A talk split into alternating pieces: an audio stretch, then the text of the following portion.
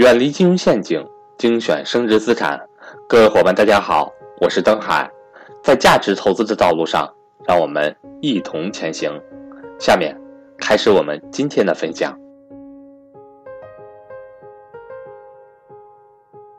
呃，反正正常，可能现在有有点贵了，就价格高了，每年要几千块钱才管管不了多少。如果是每年收的特别高，比如说每年收一万多，最后保障跟你交的差不多，其实真是那个是，反正就没必要买那么多的啊。那钱在你口袋里，生病了立马就能用。钱交给我，举个例子，你钱交给保险公司，每年交一万，最后总共交二十万，结果你生病了，保险公司也就给你二十万，你想想你费不费事儿？交二十五万，就算保险公司赔付你二十五万，你费不费事儿啊？这二十万本来在自己口袋里，想用时候随时能用，看病时候随时能用，你就把它存成一张卡看病用。结果你这个这个发生情况，保险公司还得审核报单，进口药不能报销，你这个医院不是三甲，什么乱七八糟，还打一堆纠纷，不自己找麻烦吗？是不是这样的？所以呢，大家理解了这个额度，就这个度，大家把握好这个度就 OK 了。所以各位，我建议大家呢，大病险和重疾险就长短结合，买份长期的，买份短期的，赔付金额高还是低合适就行了，不要花那么多钱啊！我每年交三万，最后赔付个三十万，那意义大吗？是吧？所以我建议大家就是家庭保额大概在几千块钱就行了，四五千家庭都完全够了啊！这个我讲完了，重疾险。那咱们讲的是家庭保单。家庭保险的基本清单，那到底应该买什么保险呢？我给大家个建议，供大家参考，好不好？家庭保单呢，呃，基本上我建议一个家庭一年的这个保险的金额不用花很多钱，我觉得四五千块钱就够了啊。这是我的，就三口之家啊，三口之家这个这个这个四五千块钱就够了，一年四五千块钱的保险的费用不用高，比这个再多。其实很多都是理财型的。第一个，成人意外险，我觉得是要买一份的，就两个成人，每人都买一份，因为意外谁都保不准，对不对？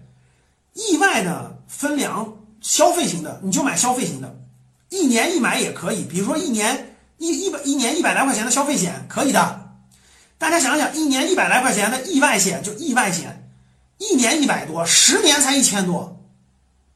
对不对？三十年才三千多，是不是三十年才三千多？就算涨价，三十年才五五千多，你都度过三十年这个阶段了，七八十岁还意外不意外不就无所谓了吗？所以你买消费型保险是很便宜的，一年一两百块钱的意外险，意外呀或者交通意外啊，就大概就一年一你就买一一一两一两百块钱的，一年就是两千块钱嘛，十年才多少钱呢？对不对？一年十年两千来块钱，三十年才六千来块钱，或者你像我一样买一个平安有一个一年我是交一千六百多，交十年总共一万六千多，管终身，就相当于他管三十年吧。我折算一下，一年不就三千三千来块钱吗？比如说我自己买的是个平安的百万任我行，不代表我推荐啊，我就给你举个例子，比如说平安有一款就是百万任我行，就是纯交通意外的，什么飞机呀。火车呀、出租车呀、公交车呀都是可以的。如果发生意外，有十万块钱的这种医疗，比如说胳胳膊腿断了、受伤了，是通过做交通意外的，那这个十万块钱的这个住医院里有十万块钱是给你报销的。那如果你人没了，那就是一百万。欢迎想跟赵正宝老师系统学习财商知识的伙伴和我联系，我的手机和微信为幺三八幺零三二。六四四二，每年交多少钱？一千六百多，交十年，管终身。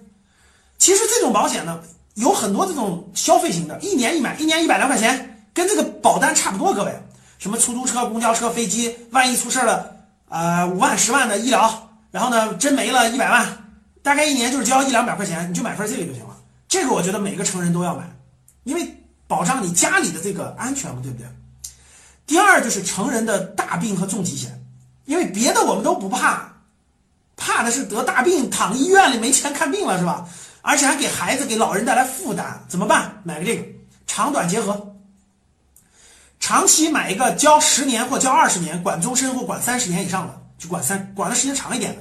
因为我们真正的要花这个医疗的费用，基本上是在四十五岁之后，四十五岁之后花这个医疗险花的越来越多，所以基本上买一个管终身的看行不行。然后，第二呢，买一个短期的，就是每年买一份，每年买一份。